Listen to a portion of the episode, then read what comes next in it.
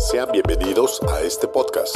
Nuestro propósito es dar a conocer la palabra de Dios a través de mensajes que van a edificar tu vida y la de los tuyos. Puedes contactarnos en el correo electrónico lasnacionesparacristo.tx@gmail.com.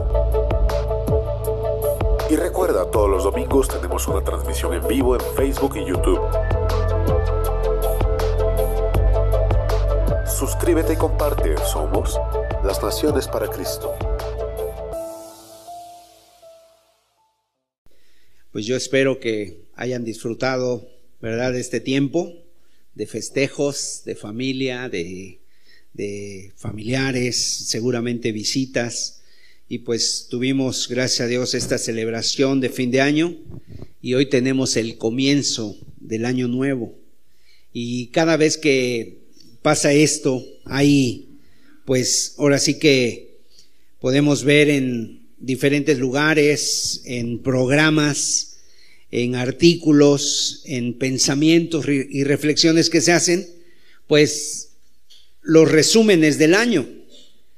Y en esos resúmenes son, son bonitos porque nos ponen tanto las cosas buenas que pasaron y también nos ponen imágenes de cosas que ocurrieron que no fueron tan buenas, ¿no?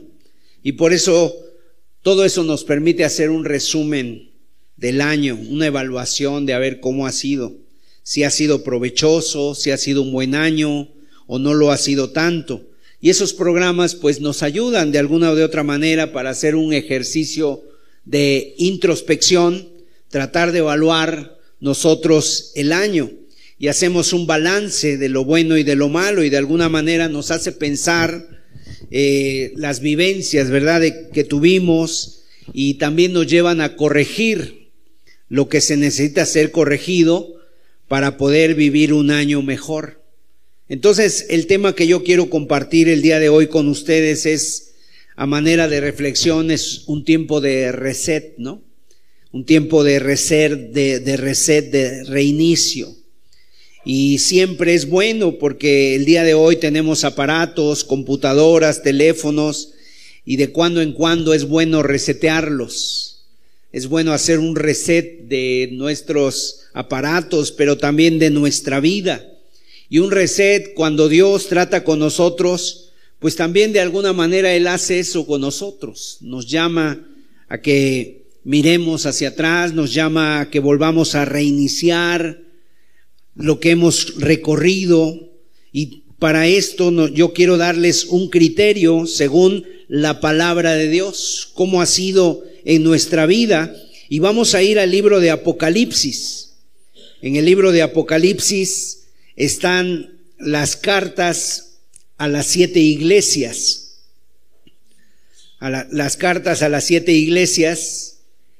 Y en el libro de Apocalipsis, la primera carta que, ha, que manda el Señor por medio de Juan, el apóstol que se encontraba en la isla de Patmos, se encontraba exiliado por causa del Evangelio, es la carta a la iglesia de Éfeso. Y dice en el capítulo 2, vamos a leer los primeros siete versículos de este pasaje. Y entonces es como para detenernos, para ver cómo estamos y para mejorar y seguir avanzando en el cumplimiento de nuestra misión.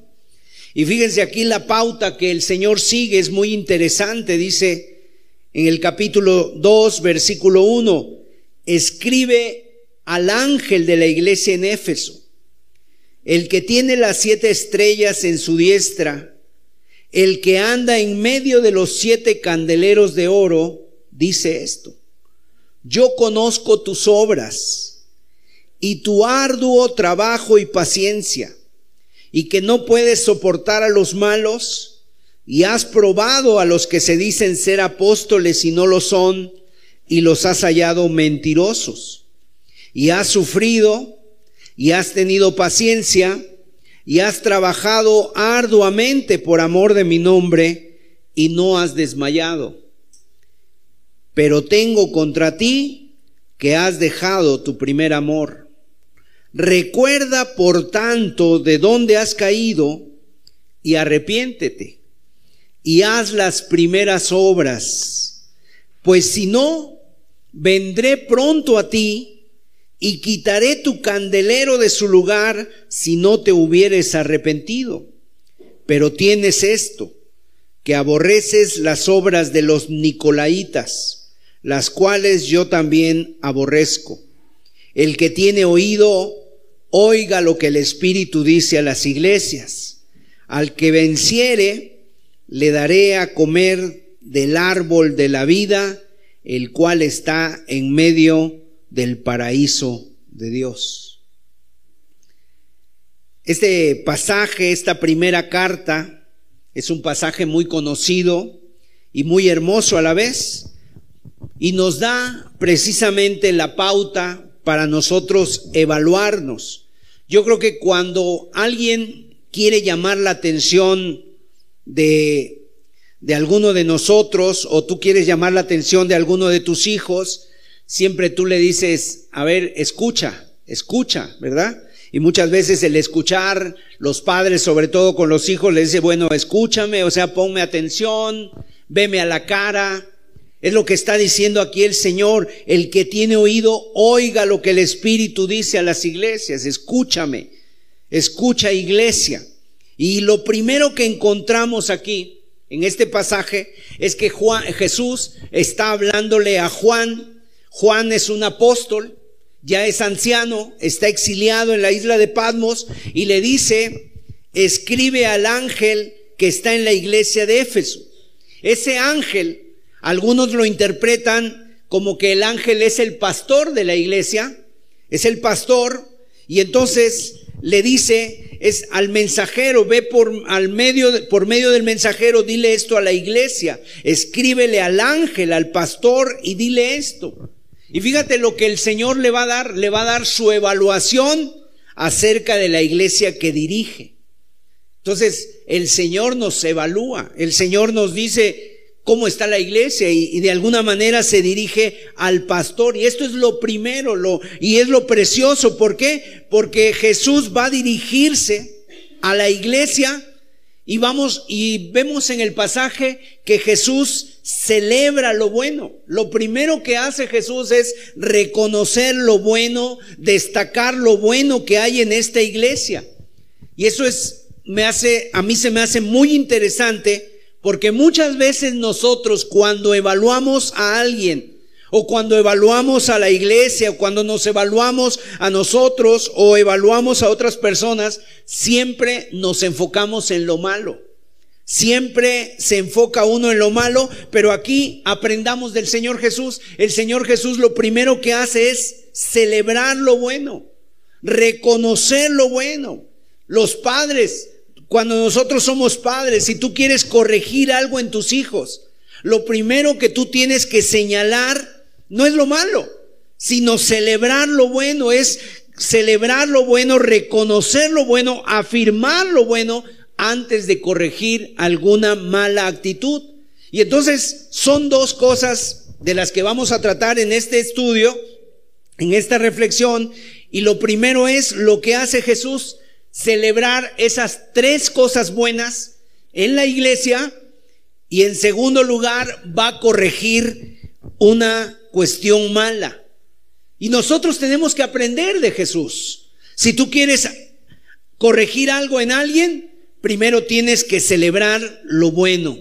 Tienes que celebrar, tienes que reconocer las cosas buenas que se están haciendo. Es una pauta que el Señor nos da, Él mismo lo hace. Ahora, vamos a ver cuáles son estas tres cosas que el Señor va a celebrar en la iglesia. ¿Qué está celebrando? ¿Qué está reconociendo? Número uno, dice en el versículo 4, versículo 3, lo acabamos de leer, dice ahí, en el versículo 2 y 3, yo conozco tus obras, yo conozco tu arduo trabajo y paciencia, perseverancia. ¿Qué quiere decir esto de la iglesia?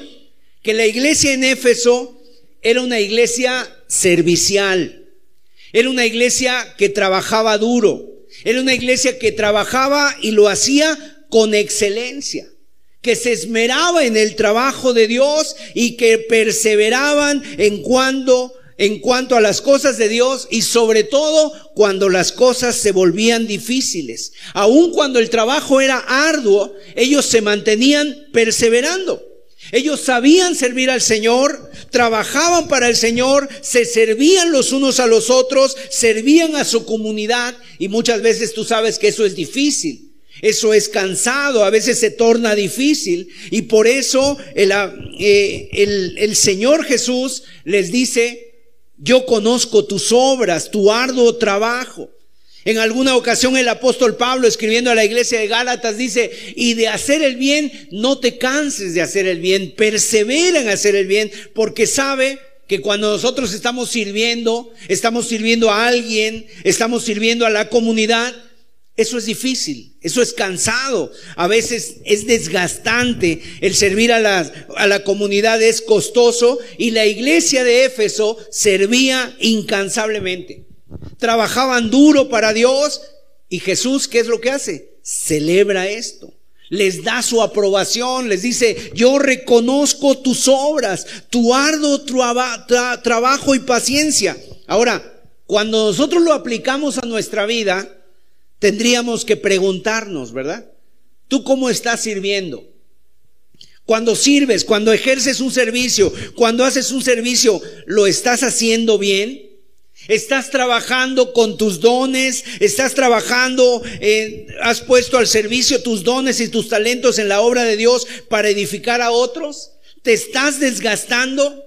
Y yo sé que desgasta, por eso la iglesia dice el Señor que perseveraba. Ahora, quiero que nos demos cuenta, porque en cada área de la iglesia y sobre todo aquí entre nosotros hay gente trabajando muy duro. Hay gente que trabaja duro entre nosotros y eso hay que celebrarlo. Yo creo que esta iglesia, la iglesia de las naciones para Cristo, eh, es una iglesia servicial. Es una iglesia que persevera. Aquí hay hermanos, por ejemplo, que llegan muy temprano, desde las nueve de la mañana llegan y hermanos están poniendo todo el equipo y todo eso, quiero decirles, hay que celebrarlo. Es una iglesia servicial y Jesús dice, yo conozco tus obras y tu servicio. Yo creo que tenemos que celebrar que la iglesia es una iglesia servicial. Es una iglesia que trabaja, es una iglesia que se empeña, hay hermanos que ponen sus dones, sus talentos, sus servicios, sus habilidades al servicio de Dios y eso hay que reconocerlo en la iglesia. Cuando nosotros venimos a escuchar la palabra de Dios, eso es como la punta del iceberg porque hay todo un trabajo que se hace alrededor, las maestras de los niños, los hermanos que transmiten, en, que lo hacen cada domingo constantemente y se están, eh, digamos, se están actualizando para ver qué, qué es lo mejor que se puede hacer, cómo mejorar el sonido, cómo mejorar la alabanza y todo eso lo tenemos que reconocer como el Señor lo reconoce en la iglesia. En segundo lugar, otra cosa que ha puesto el Señor y que reconocen la iglesia, dice ahí la iglesia de Éfeso, yo conozco que no puedes soportar a los malos y has probado a los que se dicen ser apóstoles y no lo son y los has hallado mentirosos. O sea, conozco que has puesto a prueba a los que se dicen ser apóstoles y no lo son y has descubierto que son falsos maestros. ¿Qué quiere decir esto? Que la iglesia de Éfeso era una iglesia que conocía la palabra de Dios a profundidad. Era una iglesia fuerte en la palabra de Dios. Esta iglesia, quiero comentarles que sus antecedentes históricos es que esta iglesia había, había sido fundada nada, nada más y nada menos que por el mismo apóstol Pablo. En Hechos capítulo 19, el apóstol Pablo llega a Éfeso. Habían tenido entre ellos también a Apolos. Apolos era un predicador poderoso en las escrituras. Había estado también entre ellos un matrimonio de gente muy, muy piadosa, Priscila y Aquila. Habían sido pastoreados posteriormente por Timoteo y por Tíquico, que eran unos hombres de confianza del apóstol Pablo, eran sus discípulos y finalmente uno de los pastores que había estado en la iglesia de Éfeso había sido también el apóstol Juan. Había estado entre ellos antes de ser arrestado. O sea, ¿qué quiere decir esto? Que era una iglesia sólida. Era una iglesia firme, era una iglesia fuerte. Y esta iglesia había aprovechado al máximo a aquellos maestros, se habían arraigado en la palabra de Dios, habían, habían aprendido doctrina y por lo tanto era una iglesia que no se tragaba cualquier cosa que cuando llegaba un falso maestro, alguna falsa doctrina, alguna enseñanza diferente, ellos veían rápidamente y detectaban aquellos que decían que eran apóstoles, no se dejaban arrastrar. No eran niños en la fe, eran personas maduras, no eran personas que eran arrastradas por cualquier viento de doctrina, sino que ellos cuando escuchaban una enseñanza, contrastaban la enseñanza con la palabra, con las enseñanzas que habían, que habían recibido y, y ellos descubrían si era falso o verdadero. Eran fuertes en la palabra. Dice ahí también la escritura que habían habían aborrecido las doctrinas, las obras de los nicolaitas. En el versículo 6. Ahora, ¿quiénes eran los nicolaitas? En aquellos entonces, en el tiempo de esa iglesia primitiva, los nicolaitas eran unos gnósticos. ¿Quiénes eran los gnósticos? Ellos trataban de introducir una, una doctrina herética dentro de la iglesia ellos, los gnósticos, lo que decían y enseñaban era que el cuerpo era malo y que el cuerpo era malo y por lo tanto no valía la pena santificarlo, sino que como ese cuerpo ya era malo, estaba corrupto, corrompido, entonces no importaba si tú le dabas todos los placeres al cuerpo borracheras, apetitos sexuales, inmoralidad, que no importaba el cuerpo, lo que, lo, que importaba era el espíritu. Y eso era lo que enseñaban los nicolaitas y pretendían esas enseñanzas enseñarlas ahí en Éfeso. Y la iglesia de Éfeso, al escuchar esto, decían, eso no es correcto, eso es aborrecible, eso es aborrecido por Dios. ¿Por qué? Porque tenían un conocimiento profundo de la palabra de Dios. Y quiero decirte que lo que hace la palabra de Dios es que va a moldear nuestro carácter. Si tú quieres moldear tu carácter, la palabra de Dios dice es, es, útil para enseñar, para corregir, para instruir, para perfeccionar a cualquier hombre de Dios, a una mujer de Dios, la perfecciona. Nosotros cuando conocemos profundamente la palabra de Dios, es la que moldea nuestro carácter. Nos hace entender los mandamientos de Dios, nos hace ver qué es lo que Dios quiere de nosotros y nosotros necesitamos entender la palabra de Dios como esta iglesia. Era una iglesia a la cual el Señor Jesús celebra, festeja, felicita aquella congregación porque es una congregación fuerte en la palabra porque han aprovechado a los maestros que han estado entre ellos. Y yo te quiero preguntar si nosotros pudiéramos poner eh, evaluar nuestra vida, ¿cómo ha sido tu progreso en la palabra de Dios a lo largo de este año? ¿Creciste en tu conocimiento de la escritura? ¿Avanzaste en la profundidad de la palabra de Dios? ¿Has aprovechado las enseñanzas de la palabra de Dios en tu vida? Y esto es algo que hay que celebrar en este tiempo. Y es en la manera en que nosotros nos tenemos que reinventar como cristianos. No, no quedarnos ahí nada más con un solo conocimiento, con un solo, por así decirlo, unas pinceladas de la Biblia, sino hacerla nuestra. Que la palabra de Dios se haga carne en nuestra vida. Porque muchas veces tenemos en nuestra vida dudas, ¿no? Vienen dudas, vienen circunstancias difíciles que de repente uno dice, ¿qué hago en esta circunstancia? Y es cuando no estamos arraigados en la palabra de Dios. Entonces yo quiero que reconozcamos también todo el trabajo que se hace. Aquí nosotros hemos tenido, gracias a Dios, varios discipulados. Y los discipulados han sido, el último de este año fue presencial. Vinieron algunas personas, estuvieron aquí, pero otros estuvieron allá a lo lejos, a distancia. Una de las cosas que trajo la pandemia que, que todavía tenemos que celebrar, por así decirlo, es que la iglesia nos la llevamos a casa. Y a través de esos programas como el Zoom o otro tipo de programas así, hemos tenido transmisiones y se ha estado enseñando la palabra de Dios y con la ayuda de Dios este año lo haremos. Si hay personas interesadas en querer tomar un prediscipulado, en querer tomar enseñanzas, lo vamos a seguir haciendo. Vamos a seguir transmitiendo la palabra de Dios por internet para aquellos que quieran conectarse. Y yo celebro verdaderamente el trabajo que ha hecho todo el equipo de multimedia de esta iglesia. Las hermanas que están aquí, por ejemplo, otras hermanas que no vinieron el día de hoy, hermanos que están en la transmisión y todos ellos llegan los martes, los miércoles, los domingos, a los discipulados, a las transmisiones y cuando empiezan el estudio, ellos ya están ellos ya están ahí, inclusive pueden interactuar con las personas que se conectan. Hay personas que se están conectando en otros países, hay personas que se están conectando en otros estados, mandan sus peticiones, sus cargas de oración y ellos las anotan y las pasan y nosotros estamos orando por esas necesidades. De alguna manera, ¿qué nos da esto? Que tenemos acceso a los estudios bíblicos, tenemos acceso a la palabra de Dios y ahí están las páginas de internet, la página del Facebook que se llama Las Naciones para Cristo, la página en YouTube, en el Spotify también tenemos las predicaciones, o sea, ya no tenemos excusa.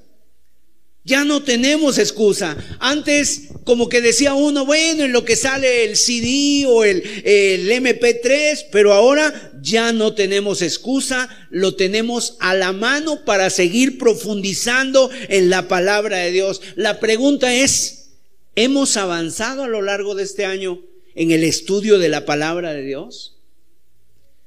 Fíjense, son dos cosas que el Señor celebra y que busca en nuestras vidas. Primero, cómo estamos sirviendo.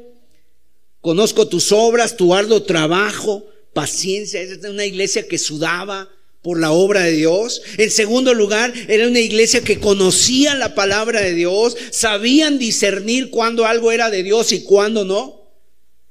Y nosotros tenemos que hacernos la misma pregunta. Hemos, es en la manera en que Dios nos evalúa. ¿Cómo está tu servicio a Dios?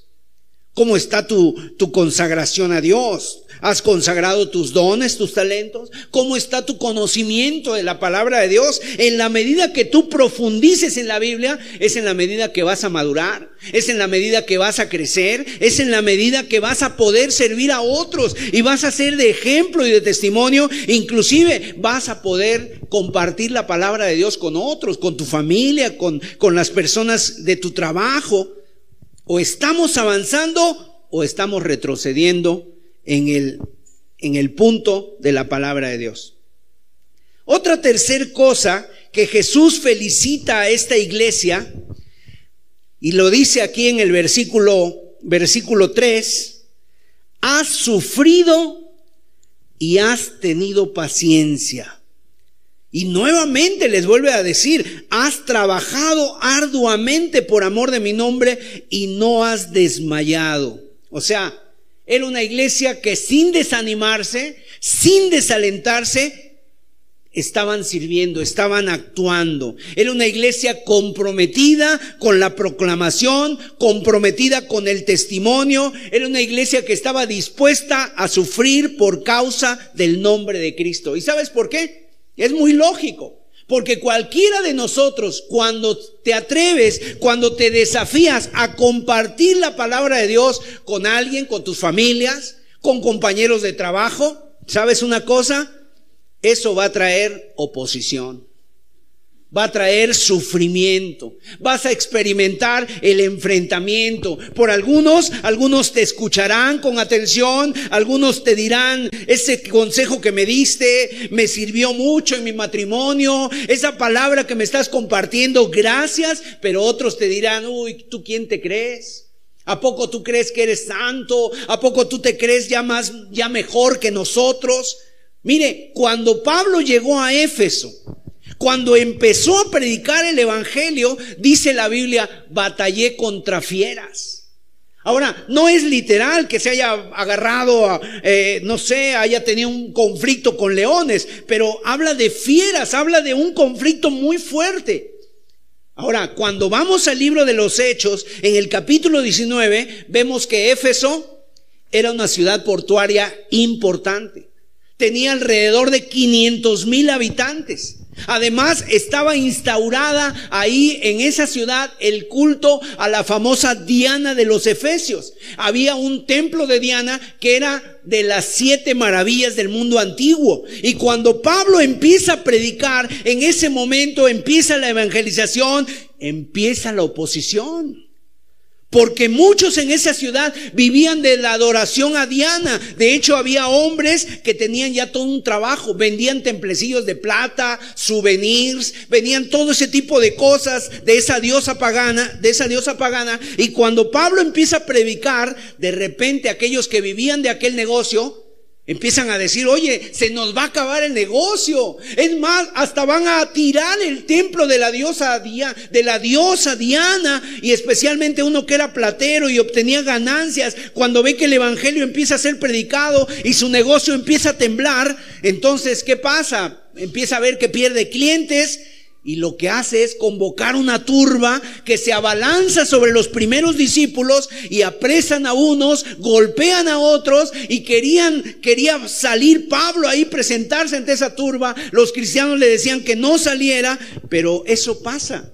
Cuando tú empiezas a predicar el Evangelio, a vivir el Evangelio, a compartir la palabra de Dios, empiezas a experimentar oposición. Yo no sé si te ha pasado.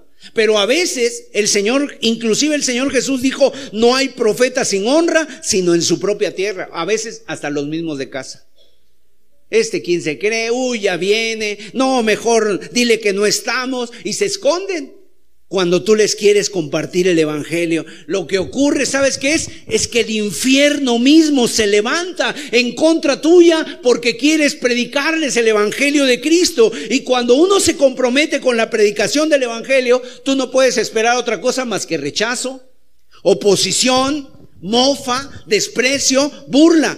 Ahora, mis amados, nosotros, gracias a Dios, no como en el tiempo antiguo, no tenemos ahorita persecuciones físicas hasta el momento. Pero si hay una persecución ideológica, hay una persecución intelectual, nos señalan como ignorantes, hay una situación ahí de, la, de las ideologías que está muy de moda, muy en boga el día de hoy y están luchando en contra del Evangelio. Esta iglesia de Éfeso los perseguían físicamente y aún así ellos perseveraban. No se desanimaban. Estaban perseverando, allí estaban caminando, no han desmayado. Y aunque a veces sentían que sus fuerzas flaqueaban, ellos seguían adelante. Ahora yo te pregunto, Dios les da su aprobación en esta área. Y yo te quiero preguntar, ¿cómo estás en esta área de tu vida? ¿Estás comprometido con la proclamación del Evangelio? O quizá cuando has querido compartir, de repente hay rechazo y mejor ya lo dejas de hacer. Por causa de la persecución, por causa del rechazo. Mire mis amados, si tenemos algo que celebrar de esta iglesia, creo que es una iglesia que también está comprometida. Hay hermanos que están invitando gente.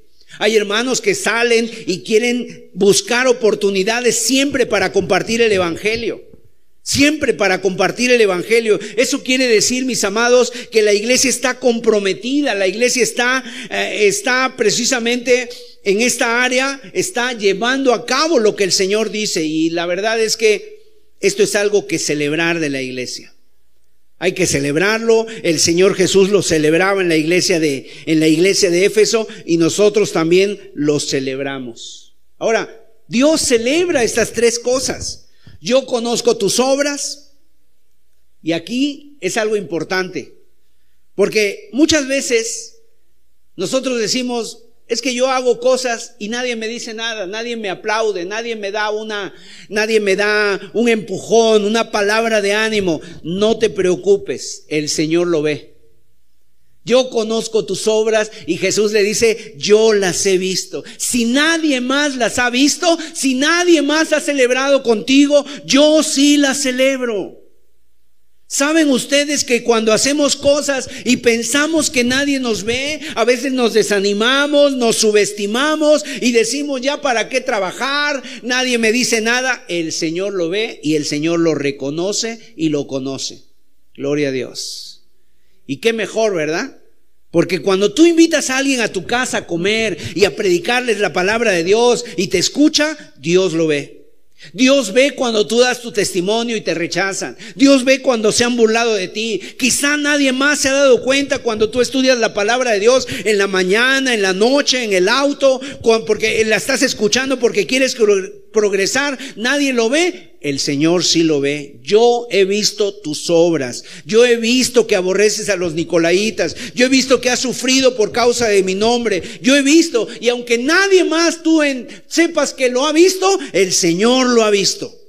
Así que mis amados, vale la pena seguir perseverando en ello. Aunque aquí nadie te diga nada, aunque aquí nadie reconozca nada, el Señor lo ve y lo reconoce, gloria a Dios.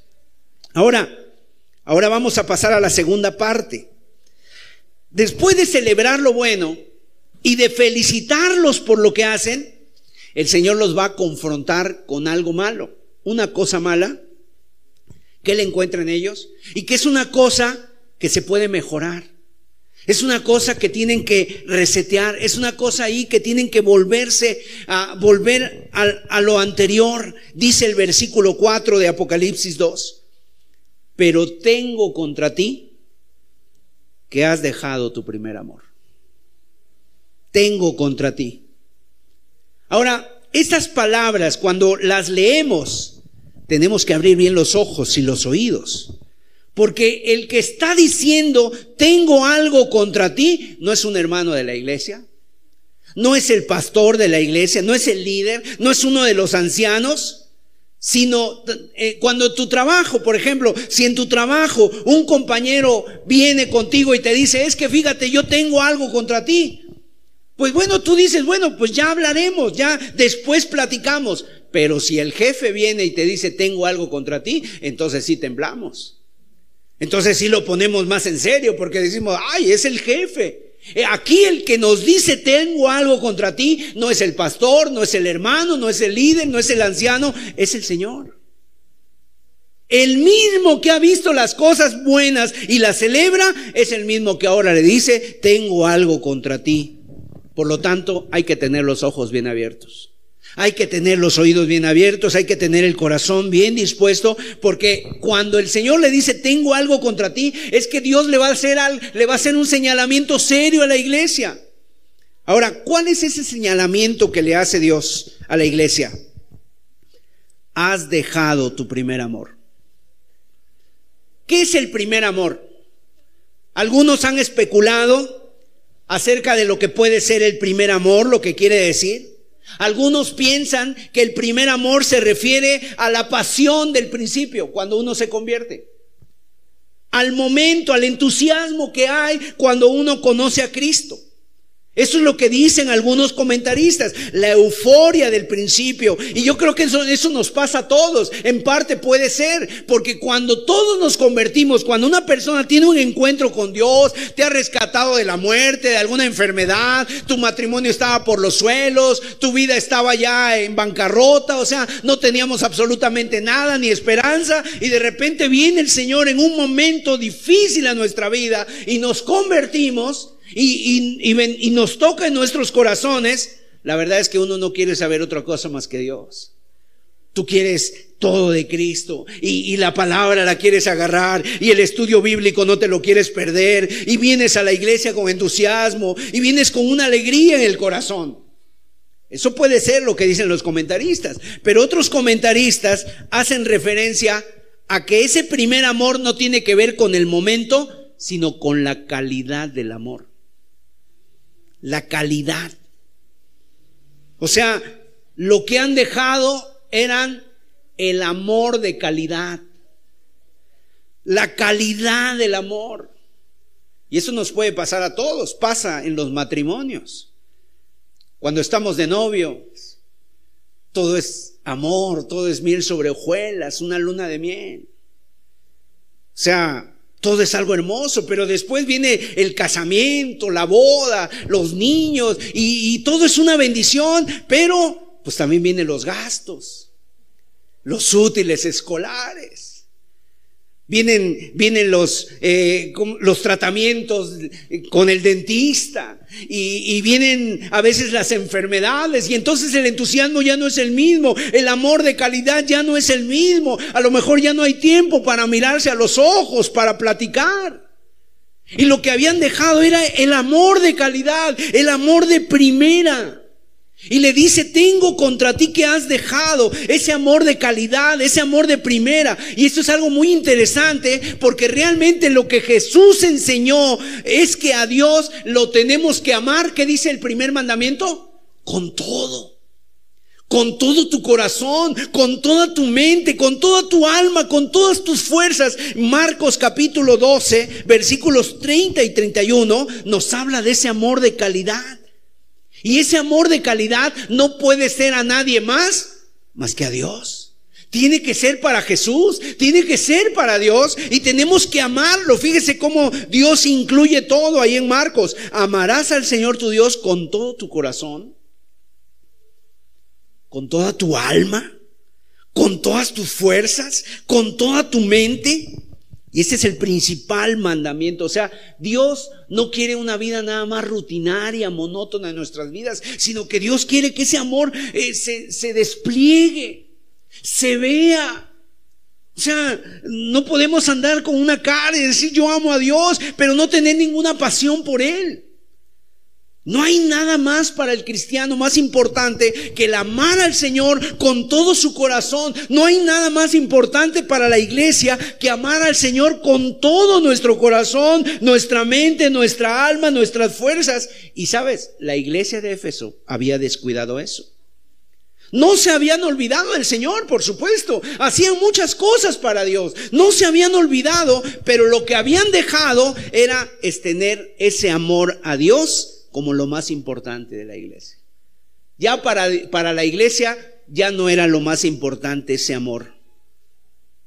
Ahora era lo más importante, ¿sabes qué era para esa iglesia? La actividad.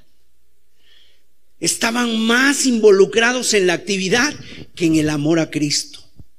El servir a la comunidad era lo, importante. Para ellos era muy importante el guardar la sana doctrina, no dejar que entrara la doctrina errónea. Era muy importante la estructura, era muy importante la función. Eso era lo importante para la iglesia. Pero quiero decirles, y tenemos que entenderlo, cuando el amor de Cristo deja de ser lo más importante, nuestro cristianismo se queda sencillamente en lo último, en ismo.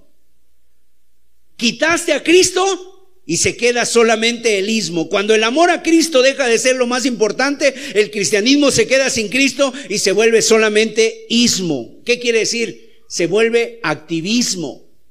Se vuelve humanismo.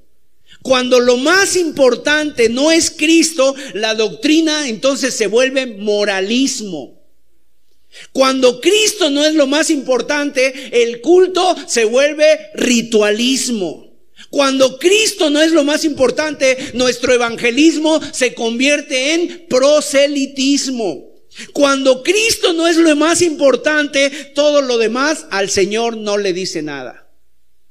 Imagínate un culto que se vuelve ritualismo, un ritual, pero no hay corazón, no hay nada, ¿no? Hay el pecho frío, no hay lágrimas, no hay quebranto, no hay amor por Cristo.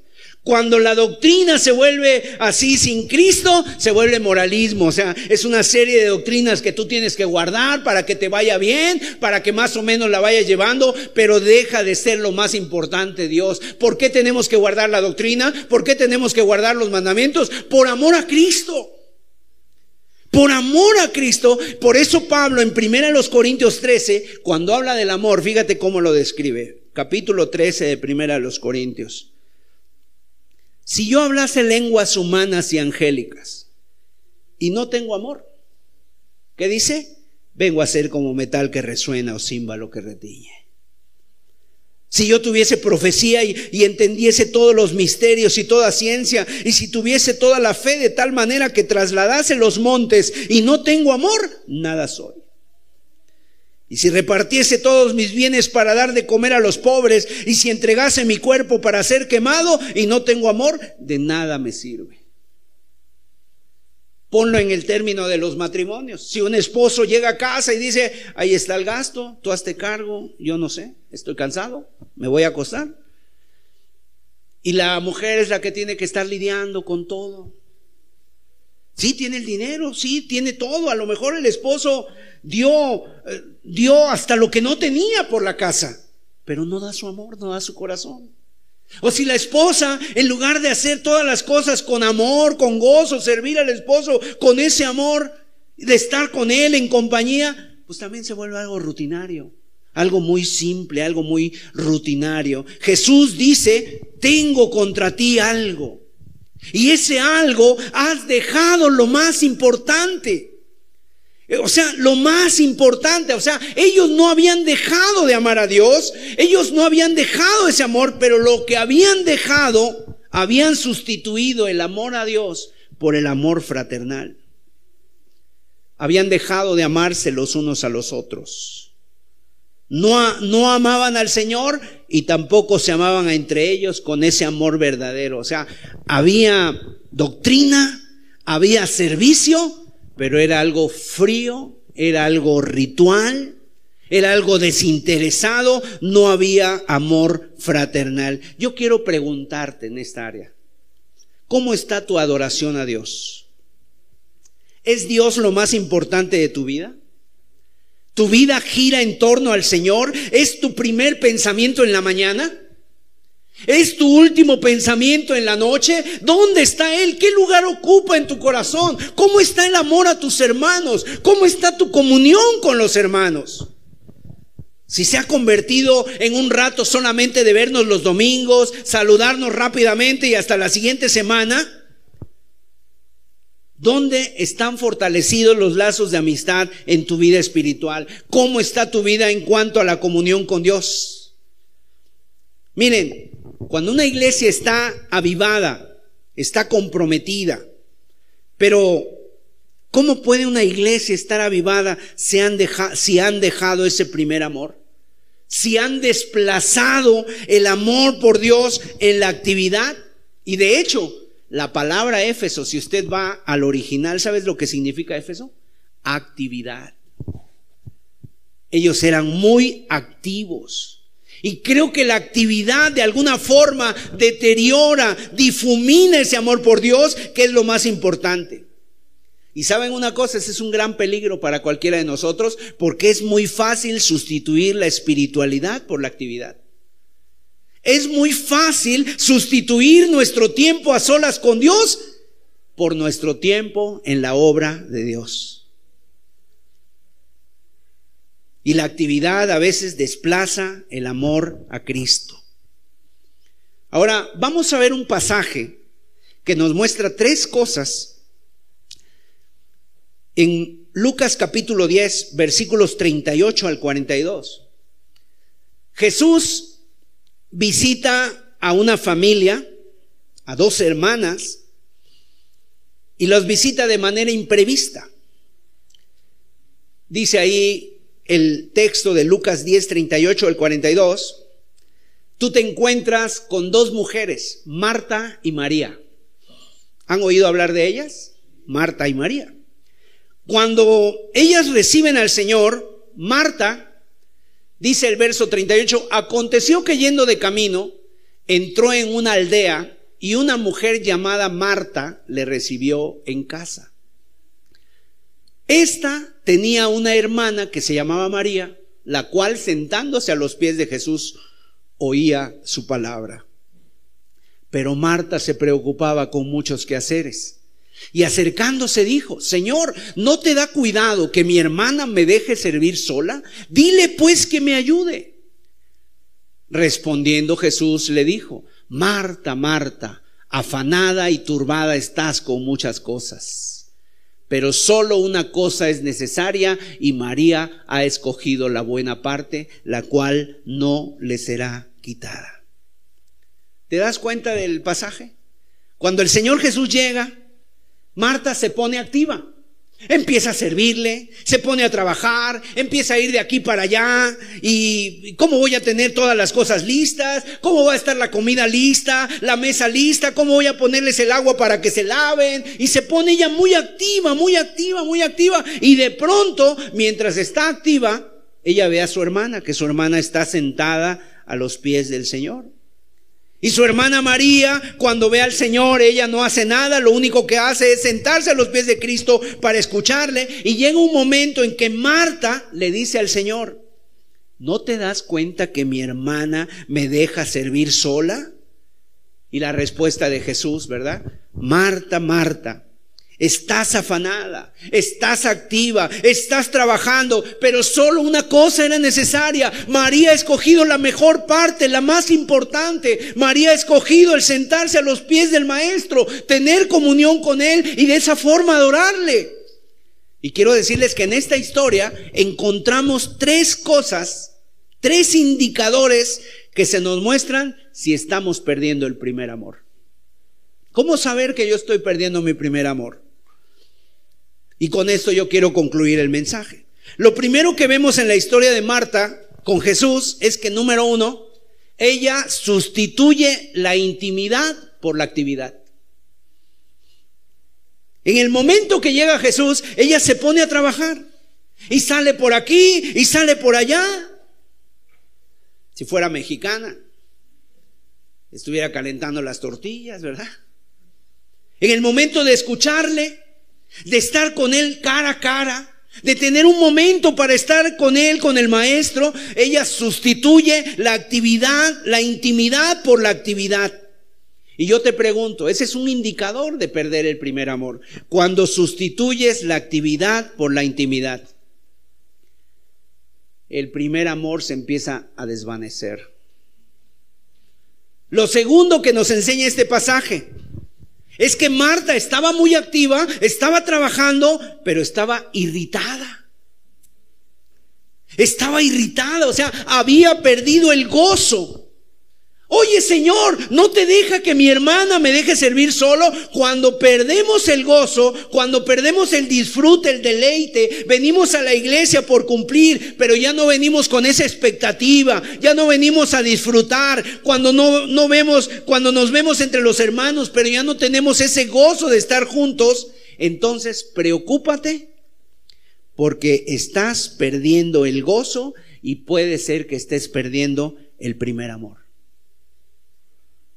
Ya no hay gozo, ya no hay ese deleite de estar con Cristo, de que estos momentos vienen a ser un momento especial, un momento espectacular en nuestra semana, porque es el momento que tenemos para deleitarnos en Dios, en la alabanza, en la comunión, en poder platicar con los hermanos, en expresar nuestras dudas, en expresar nuestros, nuestras situaciones que a veces nos enfrascan, nos embargan. Ella había perdido el gozo. Estaban sirviendo. Pero ya te puedes imaginar si una persona sirve sin gozo. Hazte para allá porque no haces nada y siempre quejándonos, ¿verdad? Y en tercer lugar, otra de las cosas que Marta está haciendo es que Marta está enfrentada, está irritada con su hermana.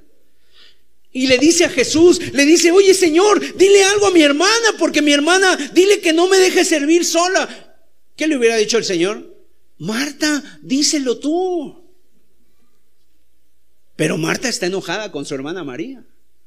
No se atreve a dirigirle la palabra. Cuando perdemos el primer amor, nos empezamos a mostrar incómodos y a enfrentarnos los unos con los otros.